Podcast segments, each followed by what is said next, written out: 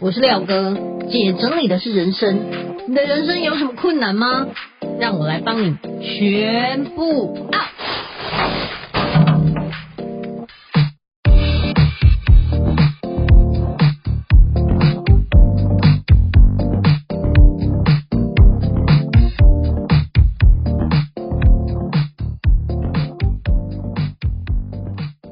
欢迎回来，姐整理的是人生。我是你的整理师廖星云廖哥，不知道各位你们喜欢看怎么样的书？坦白说，我在买各式各样的收纳整理书啊，我比较喜欢的是文字比较多的，我比较不喜欢那种图很多，然后文字只有一点点，感觉像只是介绍的那种，我比较不喜欢这一类的，好像比较喜欢攻略型。我觉得如果有文字的话，比较能让我进入状况，更了解作者想要说什么。可是，在我买的收纳整理书里面，我也不太喜欢是以小说方式呈现的收纳整理的这种，我也没有太喜欢。但是，我觉得不知道这样讲会不会被出版社打。我觉得最骗钱的就是那种明明标榜的是收纳整理书，但是大概。收纳整理的部分只有三分之一，其他的都在讲啊，怎么煮菜啦，然后怎么清洁啦，就会觉得这很骗钱，这很烂。总之，我就会觉得，如果想要教人家收纳整理，可不可以整本都是比较详细一点的内容？好，最近呢，我就买了一本比较骗钱的书，好不好？也不是骗钱啦，就是我可能觉得内容不是那么扎实的系列。那我书名就不讲了，可是它还是有几点还不错。我觉得在我捐掉它之前呢，我要先把这几点呢跟大家分享，再把它捐出去。说真的，我自己呀买非常多的书，然后也看了很多的书，很多人都跟我说，哎，你买这么多书啊，你应该可以把它再卖掉，比方说卖去书宝啊，或者是什么读册啦之类的二手书，这样还是可以赚一点钱回来。可是呢，我都会把它捐掉，捐给虎尾图书馆。原因是因为啊，我觉得在我早期没有赚这么多钱的时候，比较贫困的时候，我都是去图书馆借书。真的，真的非常非常感谢图书馆，因为你知道，不用花钱就可以看到最新的书，虽然要比较快拿去还，可是呢，你会非常非常感激图书馆给你的资源。所以就是因为在以前呢，就是免费看了很多图书馆的书，就觉得等我有能力，等我赚钱的时候，我要把我买的书全部都回馈到图书馆。我的一本书在我们家只有我自己看到，所以不能只有我自己看到。我看完的书，我一定会把它写成心智图，放进我的电脑里面，就会想尽各种办法说书。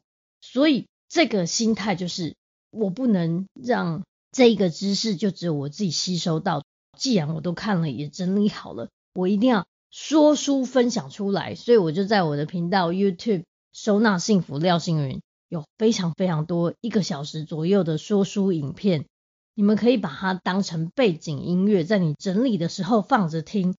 我讲了真的非常多，你去看你就觉得我真是一个很热衷讲收纳书的人，当然不止收纳了，还有很多其他的。长期把我的知识整理成心智图，就这样捐给图书馆。以前只有我一个人看到，现在捐去图书馆之后，可以受惠给更多人，而且它不会囤积在我家。虽然我家还是有其他很多很多的书，可是只要我觉得这一本书的功能已经完成，它的任务完成了，就会把它捐出去。今天呢，我就要跟大家分享某一本书，由于我觉得它有点水。书名跟作者我就不讲了，但是我讲一下里面其中几点，我觉得他讲的还不错的，就是有一个他有说，如果你要提高烹饪效率的厨房整理术的话，他觉得他会保留真正会用到的东西。很多人的厨房放了一大堆，就是你的那个水槽啦、水槽边缘，或者是你操作的那个平台上，全部都放一堆。不太会用到的东西，真正要用的就没地方可以放，所以其实这样子你在厨房煮菜的时候很不方便，因为你台面都是杂物。第二个，他说他会考虑动线物品放在使用场所的旁边。大家会想啊，这不是基本常识吗？这够需要够吗？可是如果你真的去看你四周围，你会发现有很多东西都超级不符合逻辑。比如说，好像我常常看到饮水机的附近就放了一些奇怪的东西。可是他真正要吃药的时候，对不对？他可能要先走去厨房拿一个杯子，再走到饮水机，然后再走到旁边的那个地方拿一个什么茶包。总之，它就是变成一个三角形，整个都超不顺。如果你要让你喝水、冲泡、吃东西这一类的东西是一气呵成的话，你应该在你的饮水机旁边就直接放杯架，就可以放杯子的地方。你所有冲泡、保健食品，然后需要喝水、吃的东西的，都在这一个附近。那你就走过来，所有事动作都在这个地方完成。一气呵成，这样子才是对的。所以，如果你发现你做一件事情必须要绕来绕去，从这里拿，然后再从那边，然后再拿这个，然后才可以完成，那你的步伐就太多了，花太多时间了。所以，如果你只要觉得麻烦的，都需要重新调一下。然后再来，他还有提到一个，就是以随手可得的方式收纳。说真的哦，我觉得哈，随手可得这实在是太重要了。每一个人都是懒惰鬼。最好就是躺在床上，四周围都是你需要的东西，就都不用移动。那因为步骤多，对我们来说都是麻烦，所以如果你很常使用的东西，尽量是放在你随手可得，一秒就可以拿到这些位置，越方便越好。不要让这个东西的收纳跟拿取有阻碍，因为只要有阻碍，你就会感觉到麻烦。感觉到麻烦之后就不拿了，不放回去了，那你家就会越来越乱，因为你不拿了，你就觉得啊，好像那个东西在那里好麻烦哦，不然先这样，那你就会越来越懒得往那个方向走，那个方向就会累积更多的杂物，从此之后你就再也拿不到它，拿不到它之后，你就会再买新的，就变成无止境的浪费，浪费空间，浪费物，浪费你的金钱。所以我觉得这不好。再来，他说，如果你想要让你的料理乐趣无穷的话，你可以买一些比较方便的东西。可是现在市面上有很多有了会很方便的料器具。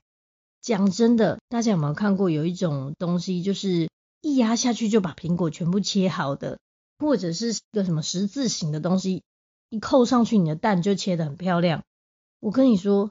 你光在那里压那个苹果的架子，你手真的生死，整个都要丢筋了。你那苹果都还切不好，你不如就老老实实的把苹果削完，然后切好，都比这个方便。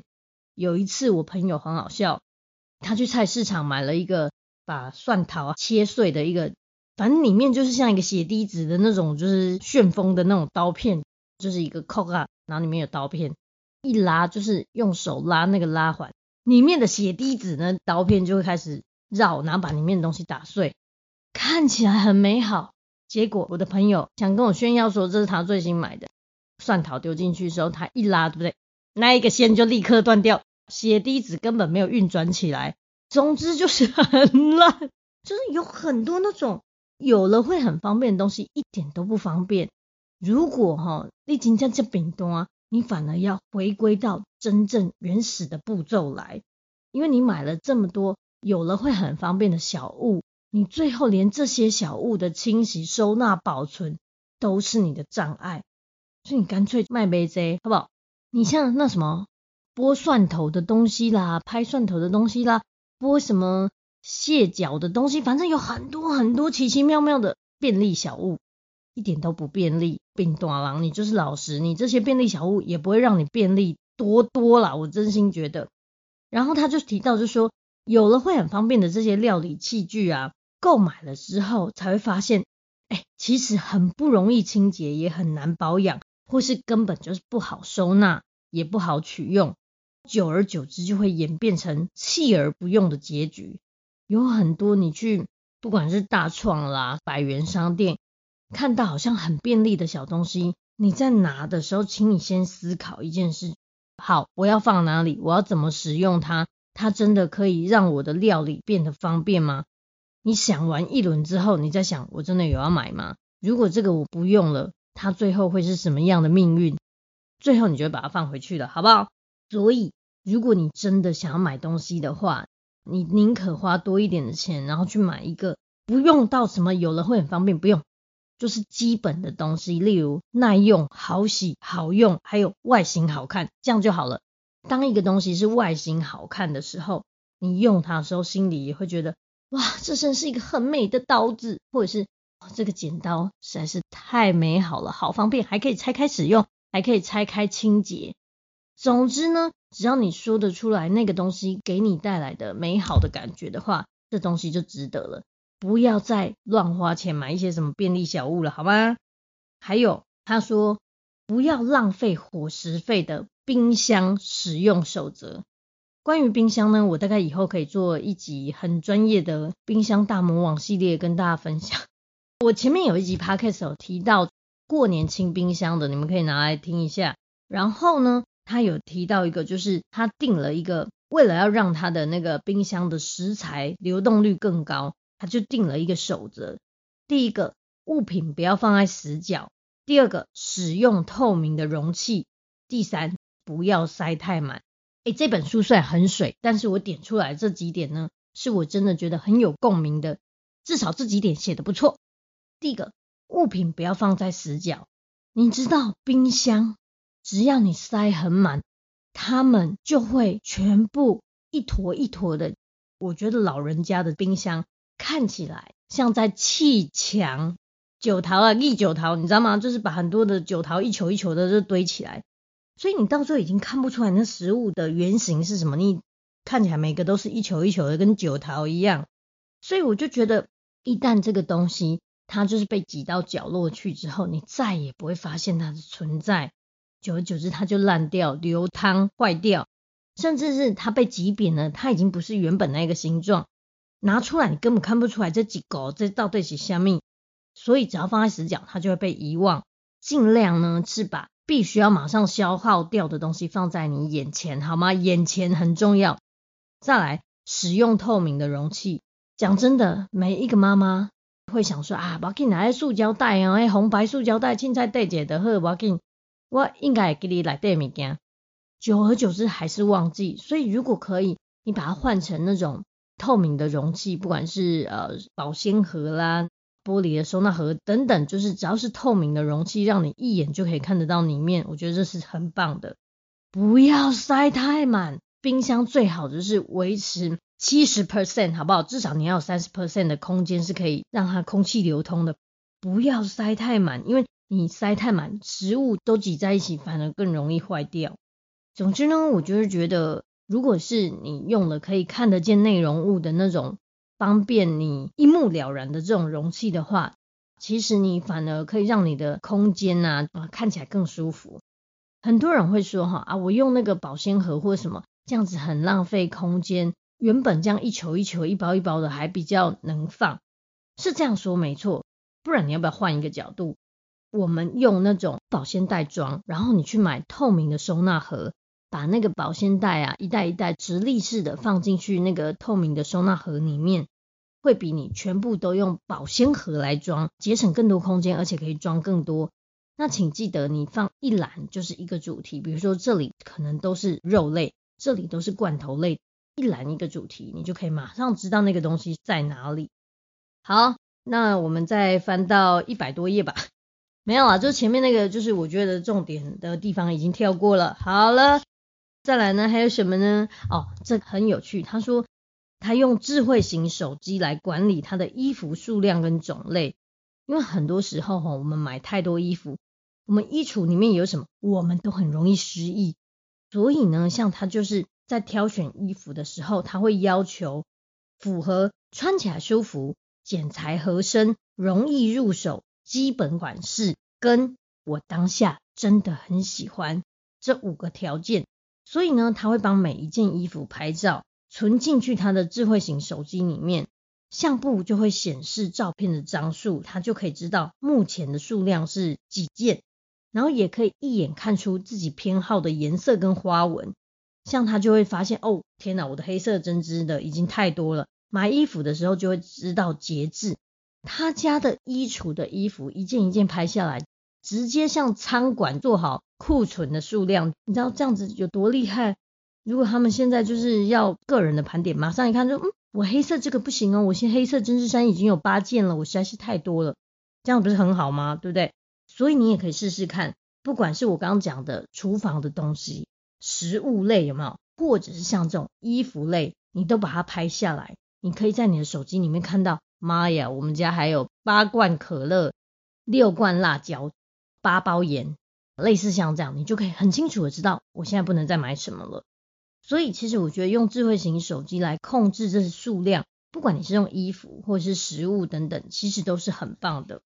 他还有提到一个不定时的搬出所有的东西，重新评估用途。他说，他如果在清扫收纳柜的时候啊，他会把里面的所有东西都搬出来。这样子的好处就是，不但可以好好清洁柜子的内部，还可以确实掌握自己有多少东西。诶，这很重要哦。老师有提过，即挑分柜，即雕分柜。你在整理的时候，第一件事情就是把所有同类型的东西集中。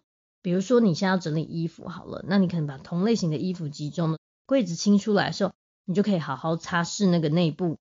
他说：“哈，这样子呢，我可以看到自己有多少东西。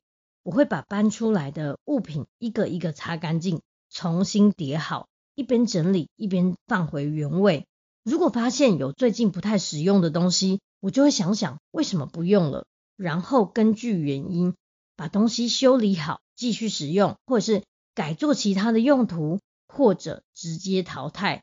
我会在当场就决定物品的去留，这实在太重要了，各位，当场决定物品的去留，不要再犹豫了。如果这修理也可以修理，这当改造静脉的改造。这当继续用的，改修去上好用的所在。总之就是，你不要在那里放着，就说啊，这可能我改天会用到，这个好像可以先留着，也许啊、到时候会有什么用途。没有到时候，你现在就先想好，因为如果你现在不决定，你未来还是在延迟做决定。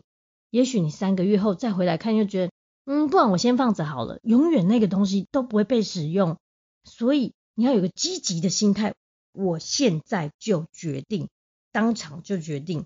所以他说，定期循环家里的物品，才不会忘记他们的存在，或者一直把他们闲置在这个收纳柜里面。当你定期的去循环家里的物品的时候，你就能物尽其用。所以各位啊，你在整理的时候啊，你重新把它们全部像他这样一个一个把它拿出来擦干净。你在擦的那个同时，其实你就会注意到，哎，我有多久没用它了？为什么它那么多灰尘？那这个东西为什么会这样？它是不是这里有一点坏掉？它这里是怎么剥落？总之，你在拿出来的时候，你就会仔细的检视它，因为你要重新清洗、擦拭等等，你就会重新的再好好看看它，好好的再跟它产生新的连结。所以大家不定期的把你们东西都拿出来清理，好吗？好，这本书呢，就是最大的重点就在这边，我刚刚讲完了。如果哈你们想要整理的时候，真的可以把我的 podcast 或者是把我的 YouTube 频道收纳幸福廖星云当成你的背景音乐，我相信我现在说的每一点你都会很有感。好，那如果你觉得今天呢、这一集的内容对你来说很有帮助的话，欢迎分享出去，也欢迎你到我的 Apple Podcast 底下给我五星好评，也可以到我粉丝专业收纳幸福廖星云留言跟我分享你的。心得感想，那我们下集见，拜拜。